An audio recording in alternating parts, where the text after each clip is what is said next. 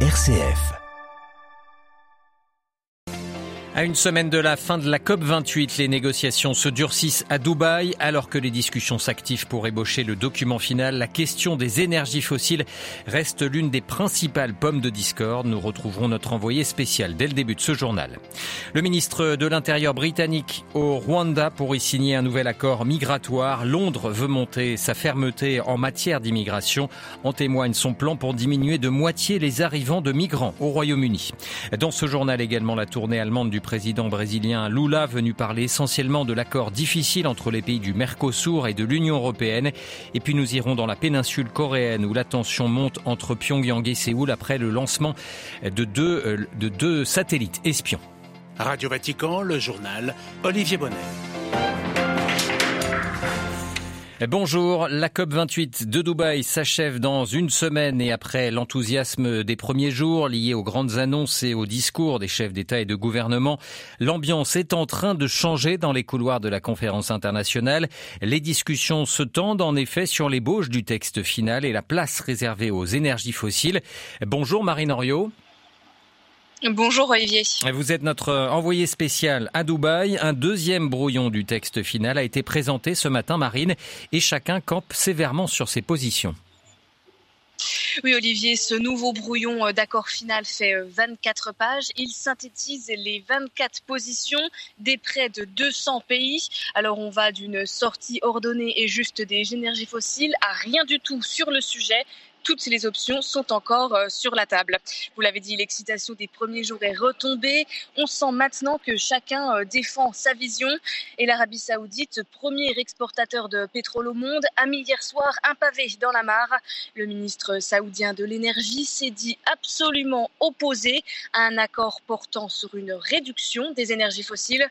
Le texte final, je vous le rappelle, doit être adopté à l'unanimité.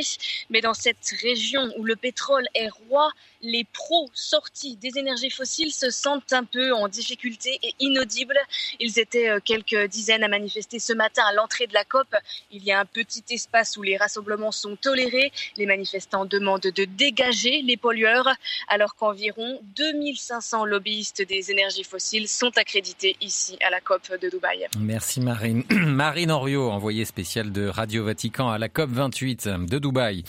Les combats se poursuivent sans répit dans la bande de Gaza, l'armée israélienne concentre ses opérations autour de la ville de Ran Younes dans le sud de l'enclave palestinienne.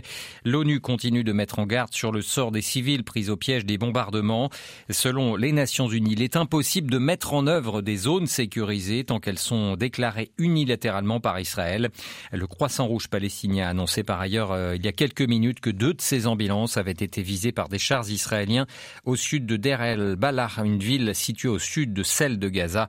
Dénonce plusieurs blessés. L'émir du Qatar, le cher Tamim Ben Arman Al Thani, qualifie lui de honteuse l'inaction de la communauté internationale dans cette guerre entre l'État hébreu et le Hamas. Le cher Qatari, qui à l'ouverture du sommet du Conseil de coopération du Golfe à Doha, a dénoncé ce matin des massacres systématiques et délibérés de civils innocents. Le Qatar, rappelons-le, qui a joué un rôle clé dans la trêve la semaine passée qui a permis la libération de plusieurs dizaines d'otages israéliens en échange de prisonniers palestiniens. Le nouveau ministre britannique de l'Intérieur est depuis ce matin à Kigali, la capitale du Rwanda. James Cleverly doit rencontrer son homologue et signer un nouveau traité bilatéral sur le dossier migratoire. Le premier projet du gouvernement britannique avait été jugé illégal à la mi-novembre par la Cour suprême britannique. Londres veut montrer toujours sa fermeté sur ce dossier migratoire. Le gouvernement a annoncé hier un plan radical pour réduire de moitié le nombre de migrants arrivant au Royaume-Uni. Il s'est euh, élevé à 745 000 l'année passée. Parmi les mesures présentées hier aux députés, le doublement du salaire minimum annuel requis à 38 700 livres pour recruter un travailleur étranger. Un plan qui pourrait aggraver les sous-effectifs dans plusieurs secteurs comme la santé. Allons de la correspondance de Jean Jaffré. Après l'arrêt de la Cour suprême qui a retoqué le projet d'expulser tout migrant arrivant sur les côtes anglaises vers le Rwanda, le Premier ministre Rishi Sunak s'est engagé à réduire drastiquement le solde migratoire. La maîtrise du contrôle des frontières et de l'immigration avait été l'un des thèmes majeurs des partisans du Brexit lors de la campagne du référendum en 2016. Le minimum requis pour recruter un salarié étranger sera de 38 700 livres par an et il ne sera plus possible, après avril 2024, d'amener des membres de sa famille. Idem pour les doctorants qui par ailleurs ne pourront plus postuler un emploi après l'obtention de leur diplôme. Or, les universités dépendent, pour l'équilibre de leurs finances, des inscriptions de centaines de milliers d'étudiants étrangers. Au total, environ 300 000 visas en moins seraient accordés annuellement. Est aussi supprimée la liste des secteurs en tension, notamment dans la restauration, le tourisme et l'agriculture. Il n'est pas certain que ce durcissement de la politique migratoire fasse remonter les conservateurs dans les sondages. Une majorité des Britanniques est davantage préoccupée par la hausse des prix, la crise du logement et l'accès aux soins. Laurent Changeafré, Radio Vatican. L'Union européenne ne tolérera pas dans la durée un déséquilibre dans les échanges commerciaux avec la Chine. Tel est l'avertissement lancé ce mardi par Ursula von der Leyen. La présidente de la Commission européenne plaide pour des solutions négociées avec Pékin. Des propos tenus alors que la Chine accueillera jeudi et vendredi prochain un sommet euh, Chine-Union européenne. Les pays européens qui annoncent par ailleurs un accord pour interdire la destruction des vêtements neufs invendus. Cette nouvelle législation proposée par la Commission il y a un an et demi permettrait de renforcer l'éco-conception des produits et de les rendre notamment plus faciles à recycler. Le Brésil accueille cette semaine un sommet des pays du Mercosur avec pour toile de fond l'accord de libre-échange avec l'Union européenne. Signé en 2019 après 20 ans de dures négociations, ce traité prévoit la création de la plus grande zone de libre-échange de la planète. Hier, le président brésilien Lula da Silva était en Allemagne pour vanter le partenariat avec les Européens. Le chancelier allemand Olaf Scholz appelait lui à des compromis pour finaliser cet accord. À Berlin, Delphine Herbolier. Cela faisait huit ans que les ministres brésiliens et allemands ne s'étaient pas retrouvés pour une vaste consultation. La faute, entre autres, à la pandémie et aux mauvaises relations entre Berlin et Brasilia sous la présidence de Jair Bolsonaro, l'ex-président d'extrême droite. Avec Lula da Silva, en revanche, les relations sont bien meilleures et l'ambiance était clairement enjouée ce lundi à Berlin. Bien sûr, les deux pays ne sont pas d'accord sur tous les sujets, notamment sur les guerres en Ukraine et en Israël, mais les points d'accord restent nombreux, à commencer par la lutte contre le changement climatique. Sur la question des échanges commerciaux aussi, les deux pays sont du même avis.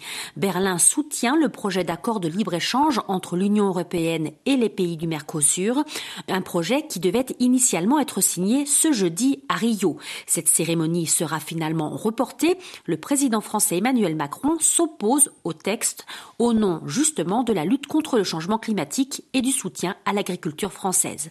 Pour Lila da Silva, pas question toutefois de baisser les bras. Il espère bien convaincre son homologue français de revoir sa position. Berlin, Delphine Herbolier pour Radio Vatican. Partons à présent pour la péninsule coréenne. Après Pyongyang, la Corée du Sud a lancé le week-end dernier à son tour son premier satellite espion. Signe des tensions grandissantes entre les deux voisins. L'engin doit surveiller les activités de la Corée du Nord, puissance nucléaire et dont les ambitions inquiètent toute la région. Arnaud Levaux est membre du comité d'orientation d'Asia Centre et enseignant à Paris Dauphine. Il nous explique les intentions de Séoul après ce lancement. Généralement, quand il y a une administration euh, conservatrice en, Corée du Sud, les relations avec la Corée du Nord sont toujours beaucoup plus tendues que lorsque nous avons une euh, administration euh, plus libérale. Donc, sur ce point-là, le président Yoon est sur la, même ligne quasiment que ses anciens présidents conservateurs. Dans la tête de M. Yoon se profile l'idée d'un possible retour de Donald Trump à la présidence des États-Unis en 2024 et euh, d'une reprise du dialogue direct entre les États-Unis et la Corée du Nord. Et même si cela semble aujourd'hui improbable, un deal est toujours possible entre euh, Kim Jong-un et, euh, et, Donald Trump qui verrait, et là c'est le scénario catastrophe pour la Corée du Sud, un retrait partiel des forces américaines de la péninsule. Et donc faire monter les tensions aujourd'hui avec le Nord permet de rappeler aux partenaires américains la complexité de la situation, dire qu'il faut, que ce n'est pas le moment de, de, de lâcher. Arnaud Levaux, spécialiste de la péninsule coréenne, des propos recueillis par Jean-Benoît Harel. Et puis au moins 22 personnes décédées dans l'ouest de l'Indonésie après une éruption volcanique. Les dernières victimes recensées ce mardi sont des randonneurs surpris par le Marapi. Ce volcan est le plus actif de l'île de Sumatra. Il est toujours en éruption, rendant très difficile l'organisation des secours. Ainsi s'achève ce journal. Merci pour euh, votre fidélité. Prochain rendez-vous de l'information, ce sera à 18h. Vous serez accompagné de Marie Duhamel.